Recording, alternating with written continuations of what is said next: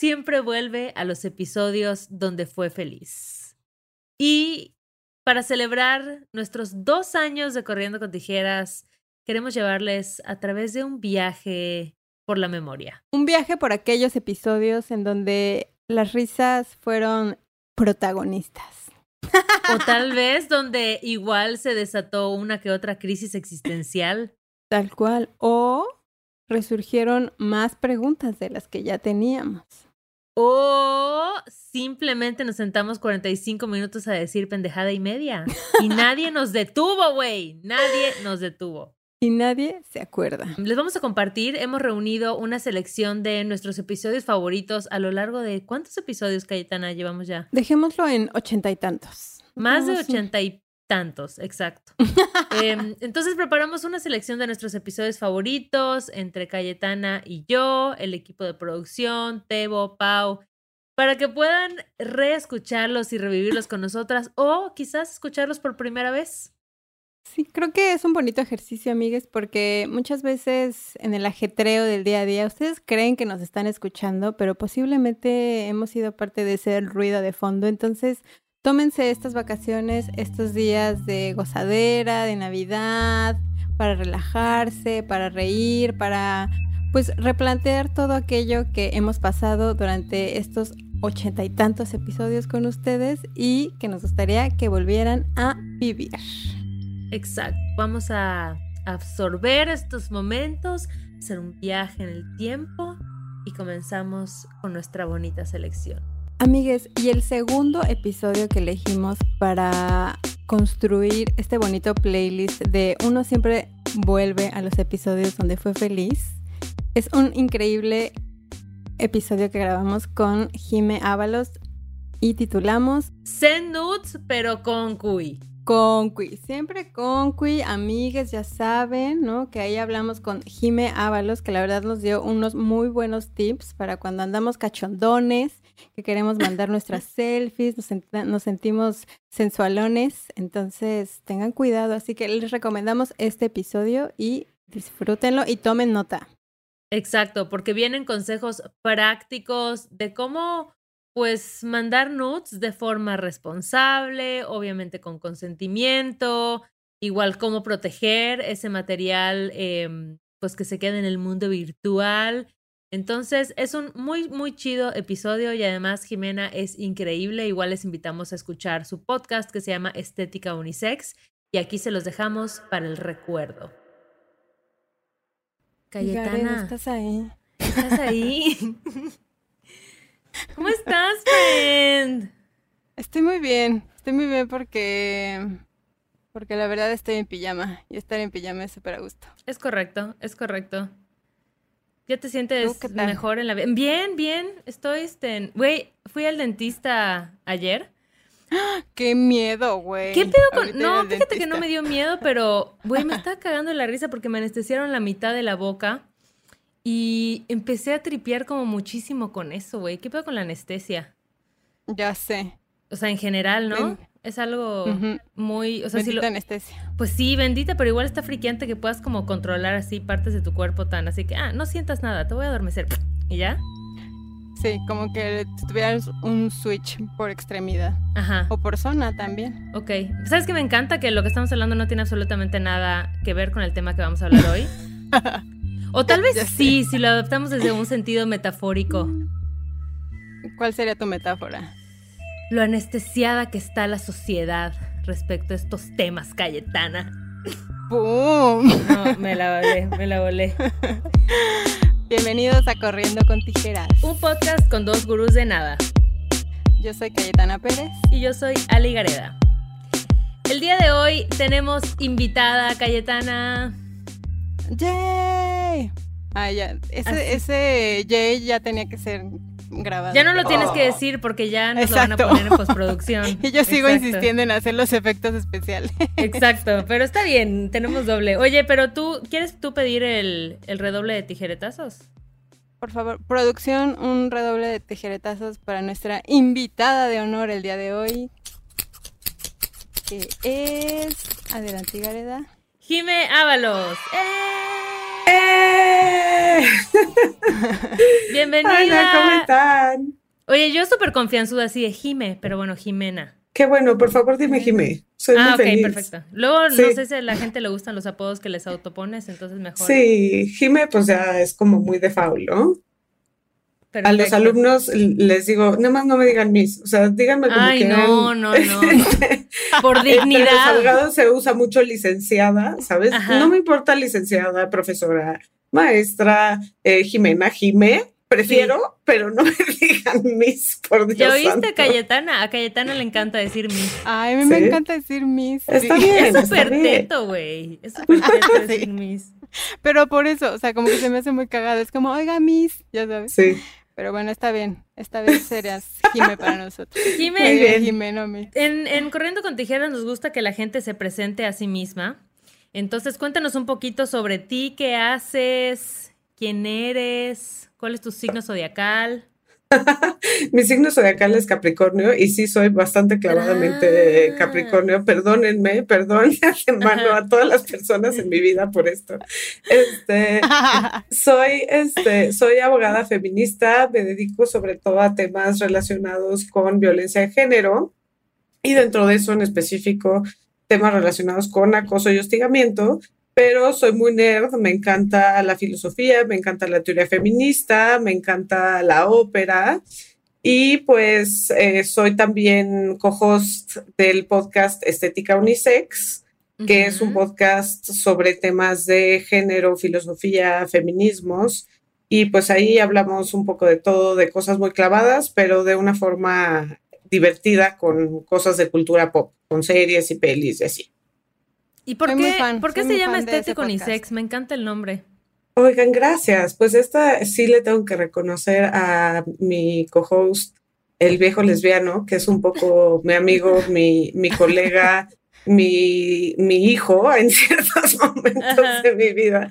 Este, estábamos pensando en algo que tuviera que ver justo con género y filosofía. Y pues como saben, la estética es una rama de la filosofía. Y pues unisex sí hacía un poco referencia al tema de sexo, género, tal.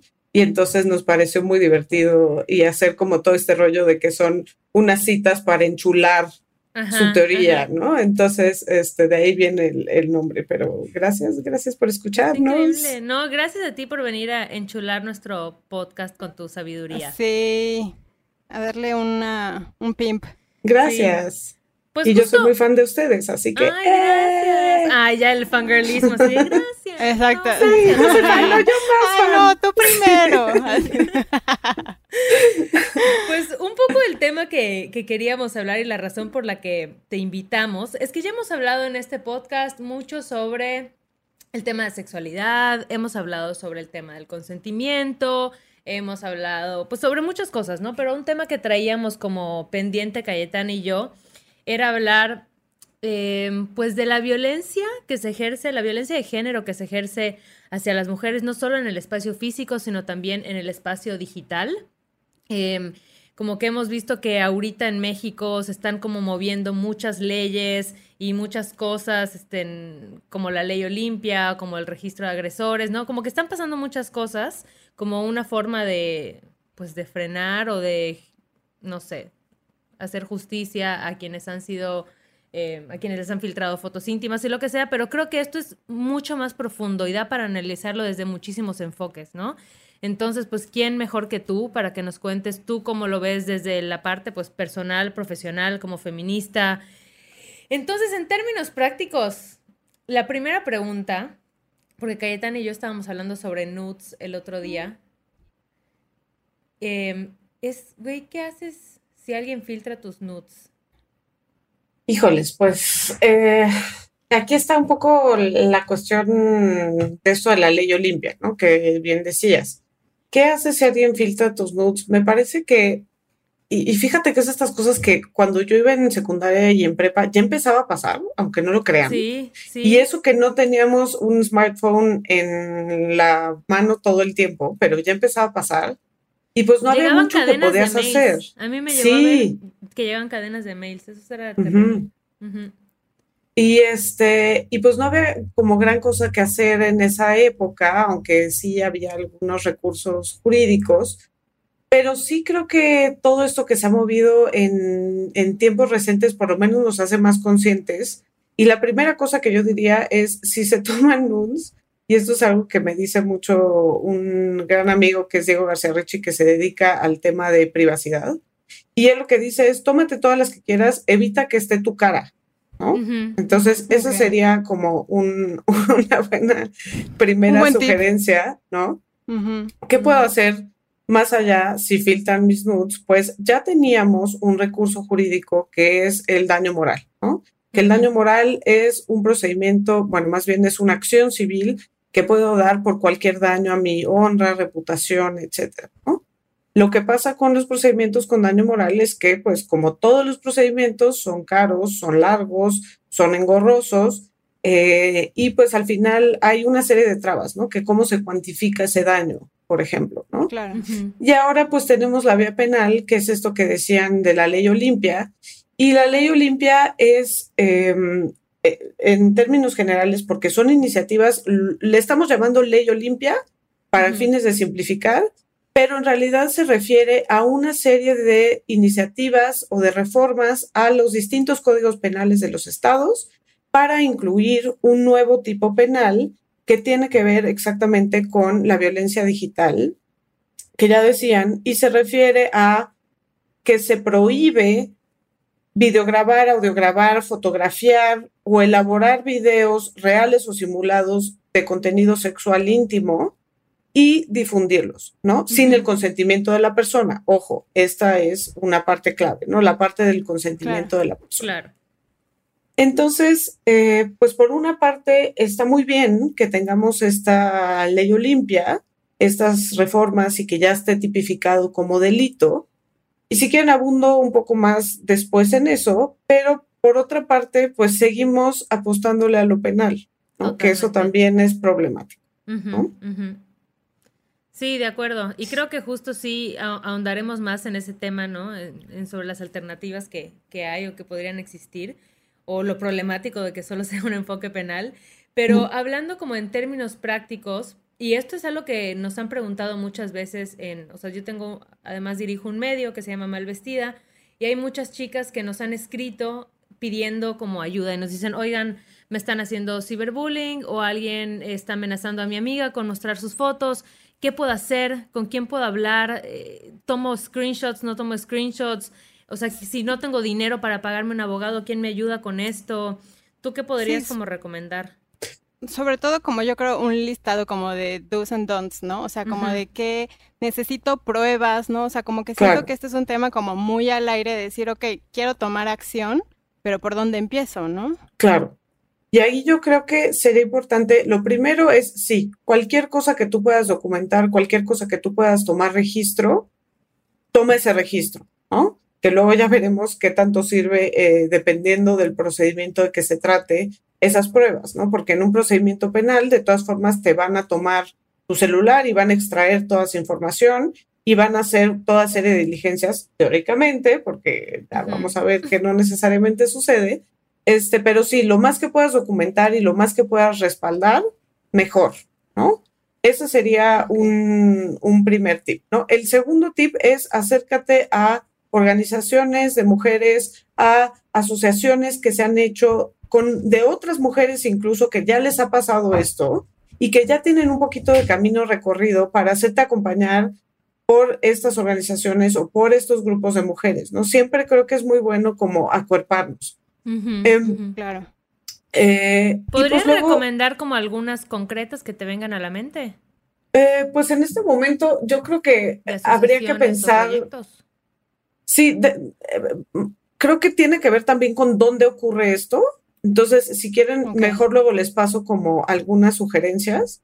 Em, pero creo que también eh, hay que estar como tener en la alerta más allá de lo penal, por ejemplo, el tema laboral, ¿no? Si es alguien que está haciendo esto y que es mi compañero de trabajo, mucho más si es mi jefe, pues ahí puedo hacer algo, ¿no?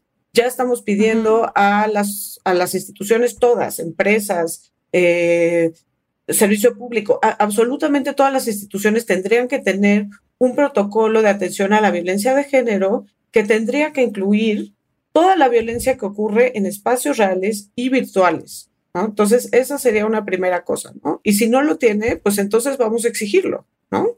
Claro. Eh, lo mismo en la universidad, ¿no? La mayoría de las universidades ya están, eh, ya tienen en marcha protocolos en contra de la violencia de género, entonces también podemos acudir ahí, ¿no?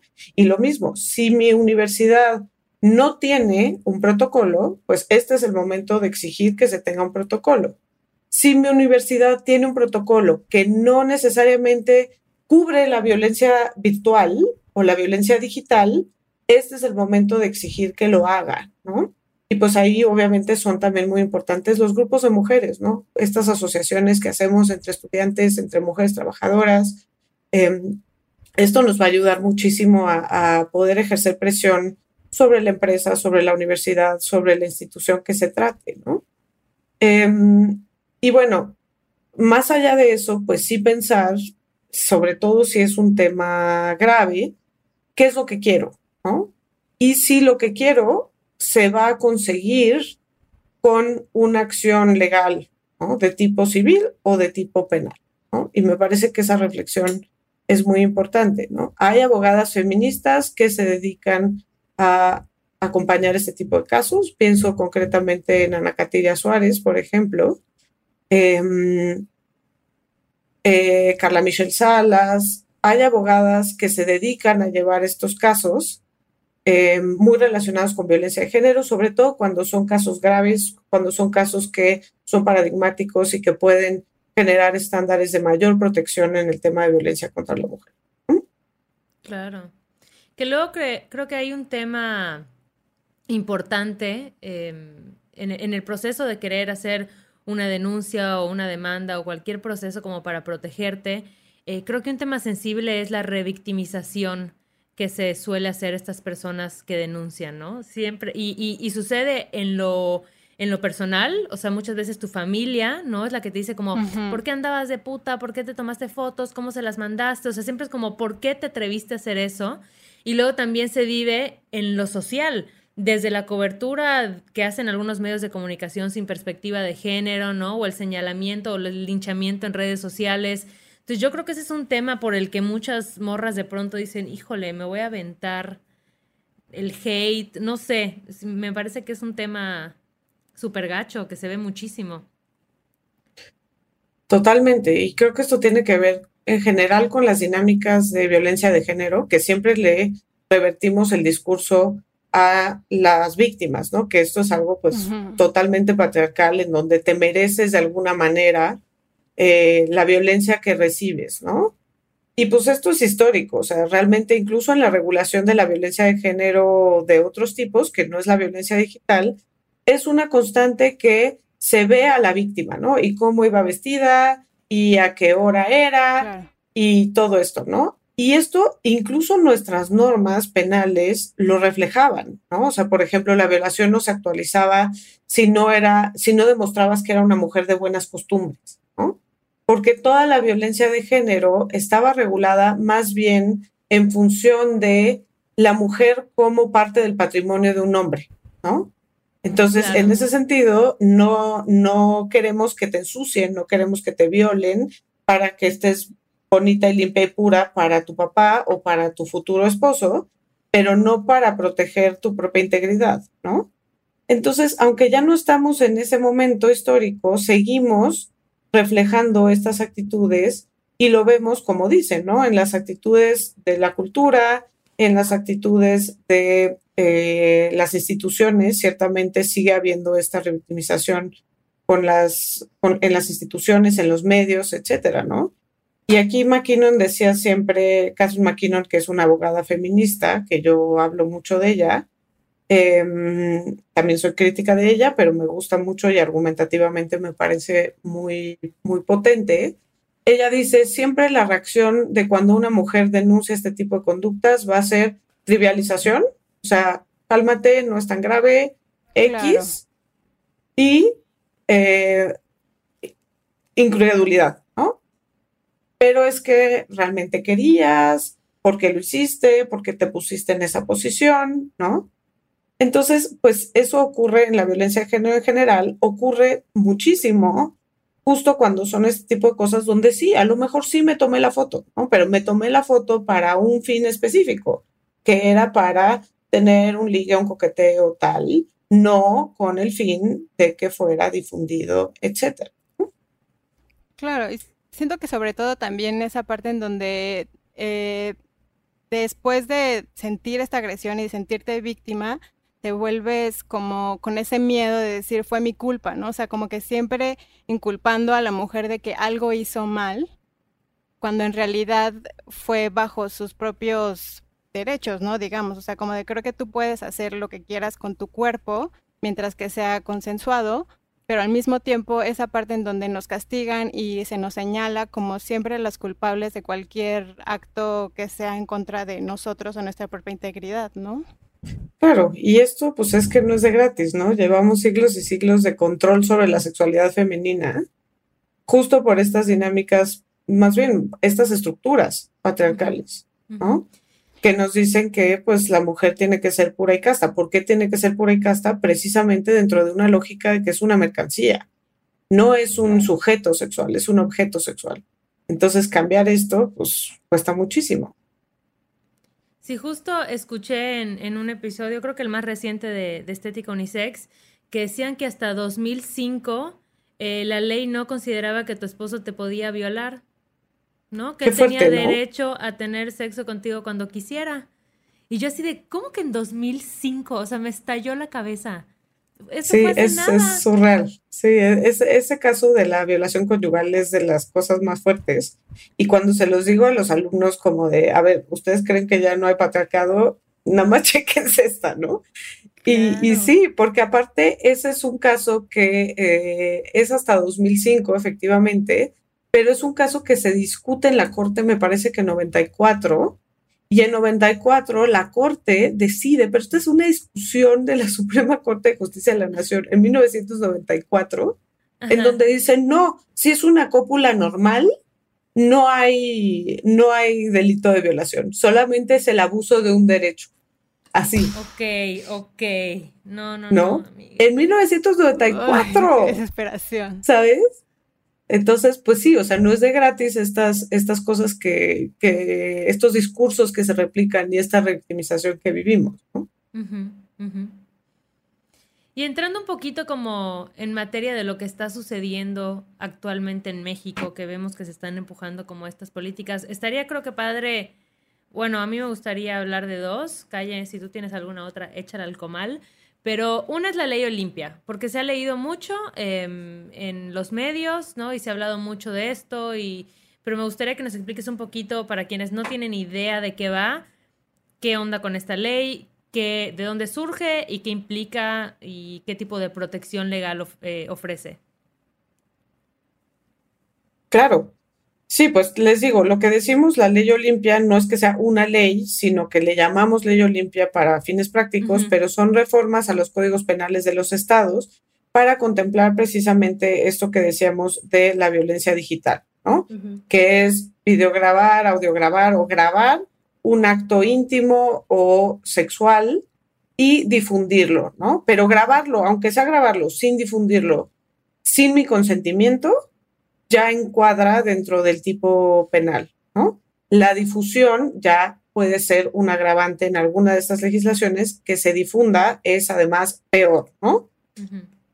Em, esto ha sido aprobado en 18 estados, hasta donde yo me quedé, que el último es el dictamen de Baja California, pero ya tenemos otros 17 estados donde ya está publicado, entre ellos la Ciudad de México. Eh, y pues por una parte, y aquí sí les voy a decir como mi opinión muy personal, por una parte, eh, creo que es algo positivo que se legisle y que se incluya este tipo penal, ¿no? ¿Por qué? Porque pues una de las funciones de la ley penal o de los fines más bien de la ley penal es precisamente decir que hay ciertas conductas que son inaceptables para la sociedad. Entonces, en ese sentido, y una de las funciones de la ley penal es que sea detractora, ¿no? Desincentivas a otras personas de hacer esta conducta porque pues me puedo ir al bote y esto es penado, ¿no? Como dato, eh, la sanción sí es eh, pena privativa de libertad, pero a veces se puede conmutar por multa dependiendo del estado. Y la prisión, digamos, haciendo una revisión de cómo está regulado en todos estos estados, puede ser desde seis meses, que es lo más chiquito en Nuevo León, hasta ocho años, ¿no? Pero depende ahí el rango, ¿no? O sea, por ejemplo, en la Ciudad de México, por decirles algo, es de cuatro a seis años, ¿no? Entonces, pero les estoy hablando un poquito del, del rango amplio de, de la pena de prisión en estas legislaciones. Por otra parte, y es como el delito de feminicidio, el delito de discriminación, que por una parte dices, qué bueno que sea delito, pero por otra parte dices, híjole, ¿por qué seguimos apostándole a la ley penal? ¿No? ¿Por qué seguimos apostándole a la ley penal? En primer lugar, porque sabemos que es revictimizante, sabemos que son procedimientos que eh, donde yo tengo que ir a declarar una y otra vez, donde que yo tengo que demostrar, por ejemplo, cuestiones como que eh, hubo un daño psicológico, ¿sabes? Con un peritaje que es hiper revictimizante. Yo he acompañado a muchas mujeres a denunciar estas conductas y realmente es algo súper revictimizante, ¿no? Pero bueno, ahí podríamos decir, ok, no funciona, entonces hagamos que funcione, ¿no? Ok, hagamos que funcione. Pero por otra parte, y aquí sí es un tema fundamental que platicábamos también en la estética unisex que escuchaste, Ale, que pues la ley penal y el enfoque punitivo también es algo extremadamente patriarcal, ¿no? Sí, sí, sí, sí. Y cuando tú ves quiénes están también apoyando este tipo de iniciativas, ¿no? Que son hombres legisladores, de pronto súper conservadores, ¿no? Sí empieza un poquito esto de, ok, ¿y por qué por ahí? ¿no? A mí me surge la duda de qué tan efectivo va a ser, ¿no? Por una parte, por esto que ya decíamos de que, además de ser un procedimiento hiperrevictimizante, las autoridades no son eficientes, o sea, no hacen la debida diligencia en la investigación. O sea, realmente creemos que si no investigan conductas como una violación, van a investigar a través de la policía cibernética estas conductas hasta sus últimas consecuencias? Ojalá, ¿no? Pero bueno, esto es un argumento más bien pragmático, porque ahí la respuesta sería, ok, que lo hagan, lo tienen que hacer, sí, ¿no? Y sí creo que sí, y sí creo que hay casos en donde eso es lo correcto, ¿no? Sin embargo, creo que el seguirle apostando a la ley penal, pues tampoco es necesariamente la panacea, ¿no? Creo que sí tenemos que pensar en otros mecanismos, quizás el mecanismo incluso de daño moral, ¿no? En donde hay una reparación del daño, como en esa lógica muy de justicia conmutativa de, pues ahí te va una lana para repararte por lo que sufriste, pero sobre todo tenemos que empezar a pensar fuera de lo que ya existe en procedimientos que realmente tengan un enfoque en reparación del daño para la víctima y garantías de no repetición. Que pues el sistema penal como está hoy no es eso, ¿no? O sea, sí es algo como muy enfocado al castigo, ¿no? Que no digo que no tenga que haber castigo, sino que creo que no se agota en el castigo, quizás, ¿no? Sí, y que creo que, bueno, el otro tema que quería hablar que igual va ligado es lo del registro público de agresores, ¿no? Que igual eh, siento que es algo que se ha celebrado mucho y por otro lado igual es muy problemático, o sea, igual tiene implicaciones que al analizarlas te das cuenta que pues no necesariamente están tan chidas para quien fue la víctima, ¿no? Y que incluso la podrían poner en un riesgo mayor. Eh, y, y, no sé, como que siento que el tema con este tipo de, de acciones que se ejercen es que pareciera que no sabemos que si no es así, ¿para dónde más hacernos, no? O sea, si no es como castigando y usando estos mecanismos que además suelen como oprimir a comunidades que ya están oprimidas y que ya están marginadas, este, es como que para dónde nos hacemos, o sea, cuáles son en, en este mundo que parecería utópico otras formas posibles de, de hacer justicia o de protegernos o de terminar con estas acciones que son como tan violentas, ¿Tú qué, qué, has leído? ¿Qué ideas has debatido con personas? ¿Qué has escuchado? Pues aquí no sé si voy a sonar súper hippie y espero que no. Pero yo espero que sí, está chido, exacto, sí, está chido, sí soy. Por favor. Cuando yo me prepa no usaba zapatos, entonces todo bien. Este, creo que sí hay que apostarle a eh, mecanismos de justicia restaurativa y de justicia transformativa, ¿no?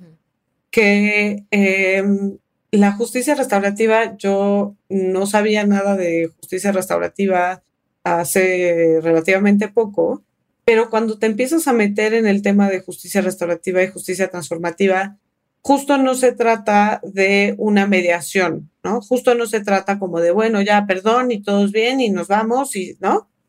Tiene que haber justamente un reconocimiento del daño que se le hizo a la víctima y una reparación a ese daño. Y también tiene que haber un reconocimiento de la responsabilidad del agresor, ¿no? Pero la manera en la que se trabaja, que se trabaja con la víctima, se trabaja con el agresor y se trabaja incluso con la comunidad. Y también en esta óptica de justicia transformativa de ver, bueno, ¿qué estamos haciendo como comunidad, ¿no? Que está permitiendo este tipo de cosas, ¿no? Creo que eh, ese tipo de procedimientos nos podrían dar algo que realmente pudiera reparar a la víctima, quizás más que un castigo de ocho años de cárcel para el tipo que hizo esto, ¿no? Claro. Y por otra parte, creo que sí tenemos que ver mucho el por qué pasan estas cosas, ¿no? Y tiene que ver sin duda con el mandato de masculinidad, ¿no? O sea, ¿por qué un vato se siente con el derecho de tomar, de tomar estas fotos o estos videos o estas grabaciones en primer lugar, ¿no? Como para su consumo. Y después, ¿por qué, si es que se da, por qué distribuirlo? Y creo que sí tiene que ver con una reflexión pues mucho más profunda con eh, el, mandato de masculinidad y lo que implica. ¿Por, ¿Por qué hace esto? ¿Por qué? Porque se cree con el derecho, con el poder. Es un tema de poder que está erotizado pero también que tiene que ver con toda una serie de lógicas a partir del mandato de la masculinidad y de la cofradía de machos, ¿no? Como de, este, son, eh, las mujeres son objetos de consumo para tu cofradía, ¿no? Y pues eso está cañón. Algo que siempre dice Gonzalo Bustamante, que es invitado recurrente en la estética unisex, es que el mandato de masculinidad y esta idea de la cofradía de machos, que viene mucho del trabajo de Rita Laura Segato, se ilustra con la frase bros before hoes, ¿no? Claro. Y es esto. O sea, ¿por qué le comparto el video a mis amigos? Porque bros before hoes, ¿no? O sea, justo. Y no es amigos antes que las mujeres, no, es bros. O sea, sí es esta idea como de eh, y entre nosotros nos castigaremos, pero no rompemos filas. Before hoes, o sea, no antes que las mujeres, antes que las putas, ¿no? Y eso ilustra como toda la estructura de dominación que hay ahí, ¿no? Y pues yo creo que hay que ir ahí. Lo que pasa es que es muy difícil. Y a mí algo que, sobre todo como que en este tema me pega muchísimo porque creo que también viene de la familia y yo hablo como de la familia en donde nací, en el momento en el que nací, y esto lo recuerdo mucho y lo hemos hablado también en el podcast, que mi, abuelo eh, dijo, ¿qué fue niña? Ah, producto para caballero. Entonces ahí inconscientemente ya me he puesto una etiqueta de lo que representaba en mi familia o lo que representaba para mí ser mujer, ¿no? Entonces creo que reconstruir como toda esta educación también naciendo en una familia machista, ¿no? Requiere como de muchísimo, pues sí, esfuerzo y sobre todo yo creo que basado en la educación y las creencias que traemos desde hace años, ¿no? Entonces creo que empezar a nosotros, primero como nosotras, como valernos, identificarnos y, y ser y ponernos en una posición donde valemos y donde somos reconocidas en la sociedad, y pues sí, a, partir de ahí dejar de,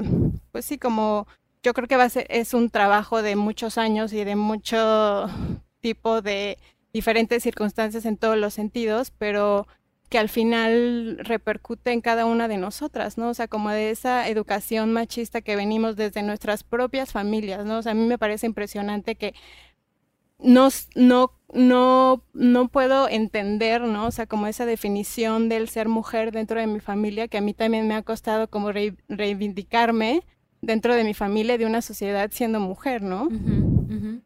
Qué fuerte esto, ¿eh? Sí, está cañón, está, está, está muy fuerte porque justo lo que dicen, ¿no? Es como que nos han enseñado que el cuerpo de la mujer es un objeto de consumo y es un objeto con el que yo puedo hacer lo que quiera, o sea, lo puedo violentar, lo puedo compartir y a mí me parece como muy perverso esto de querer usar el cuerpo de una mujer y la sexualidad de una mujer para humillarla, ¿no? Como el querer causarle daño con algo que es como sumamente personal, que es el, yo siempre digo como que el cuerpo es, es tu casa y es el espacio más vital que ocupas, ¿no?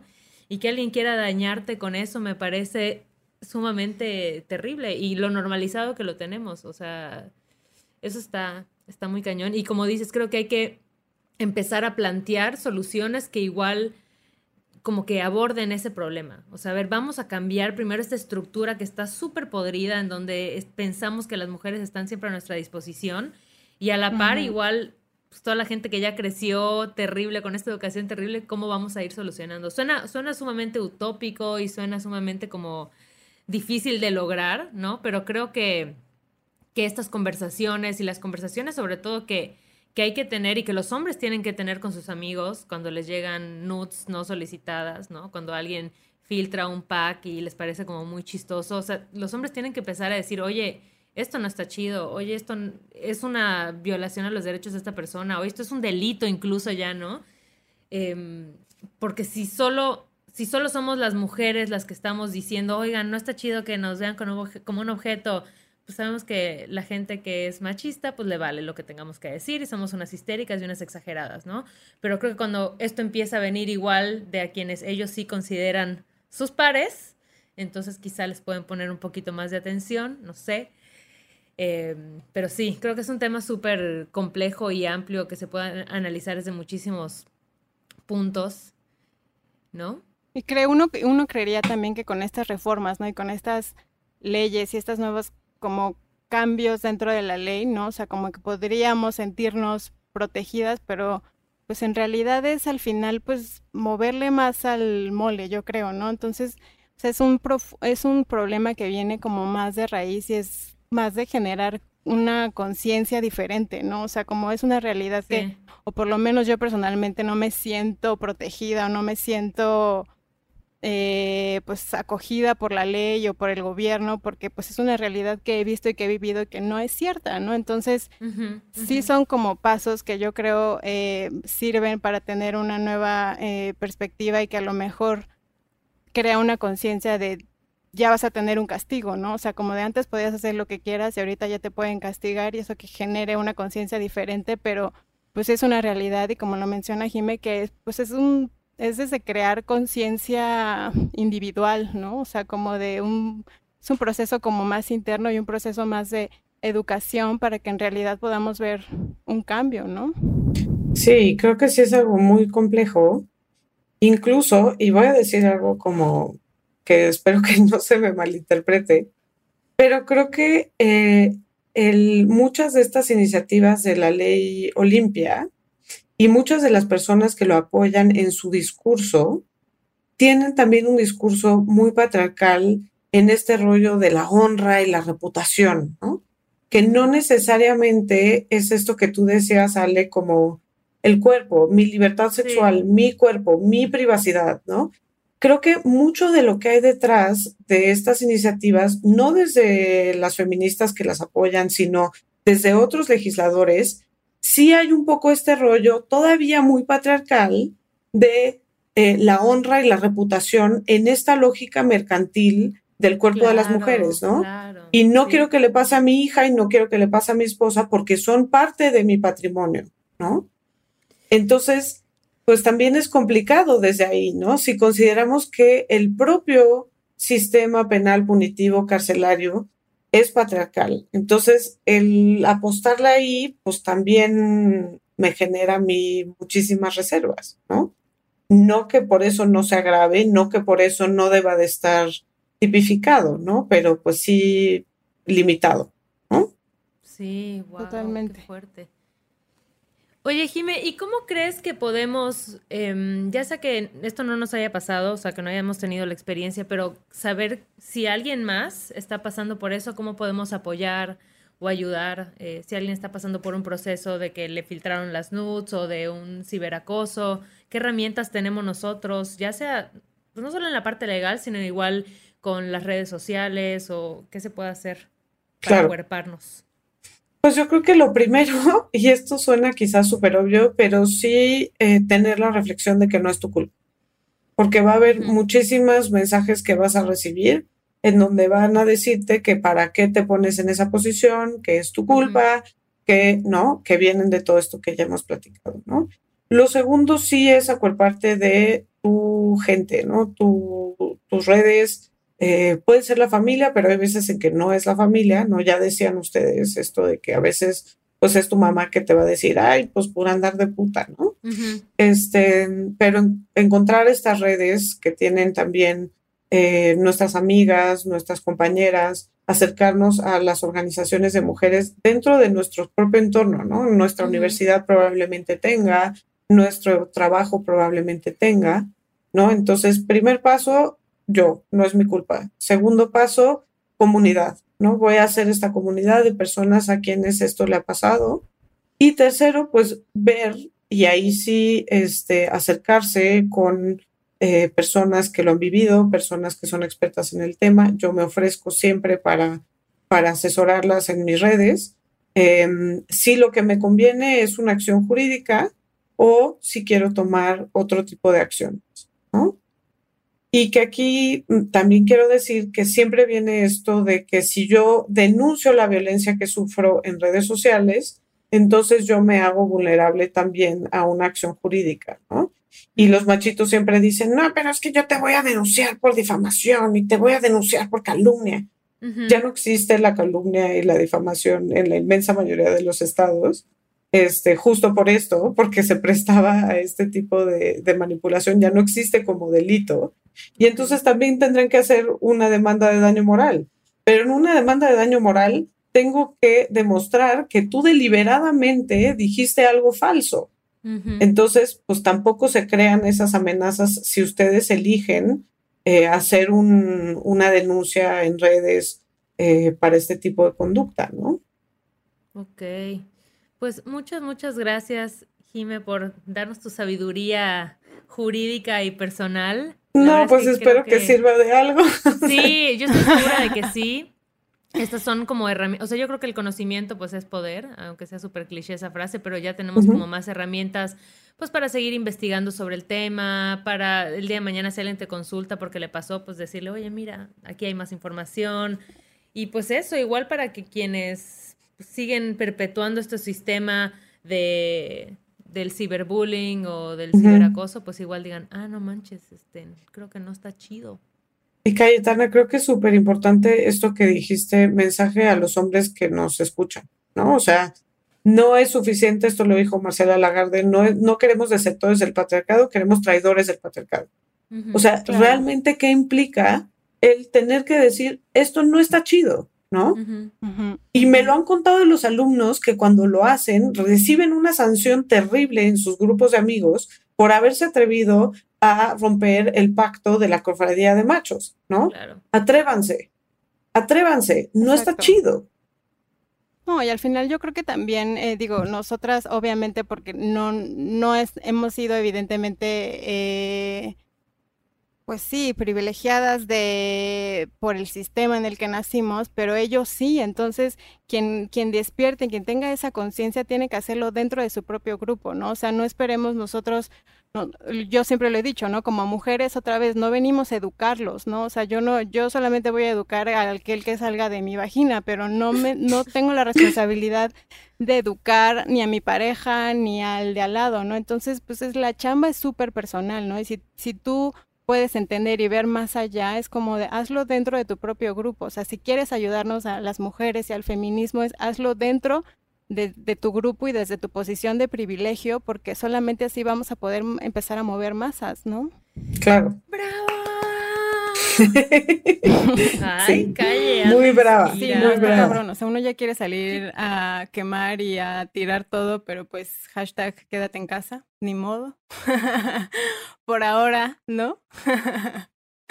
Jime, por favor, compártenos tus redes para que todos los que nos escuchan puedan seguirte y estar al pendiente de todo lo que pasa alrededor. Claro, ahí ando en el Twitter Jimábalos con J y acabo de estrenar, bueno, hace como un mes estrené mi Instagram, que ahora ya me siento súper hip millennial con mi Instagram, pero es Jimena-Ábalos-C, igual con J. Perfecto, pues síganla, la verdad es que yo soy súper fan, eres mi crush de las redes sociales y eres una chingonaza y mi respeto. Ah, las amo. Ustedes más. Ustedes más. No, ustedes más. No, tú primero. Uno más que tú. Sí. tú, no tú primero. Gracias. No, pero qué chidas, qué chidas. Mil, mil gracias. Y escuchen Estética Unisex, de verdad es así muy revelador. De aquí ya está abierta la puerta cuando quieras venirte a chacotear. Ojalá que no sea la última vez que te tengamos por acá.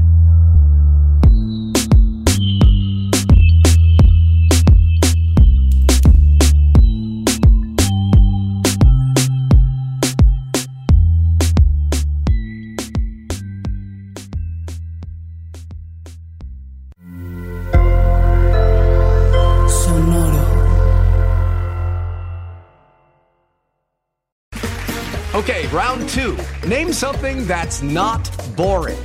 A laundry? Ooh, a book club. Computer solitaire, huh?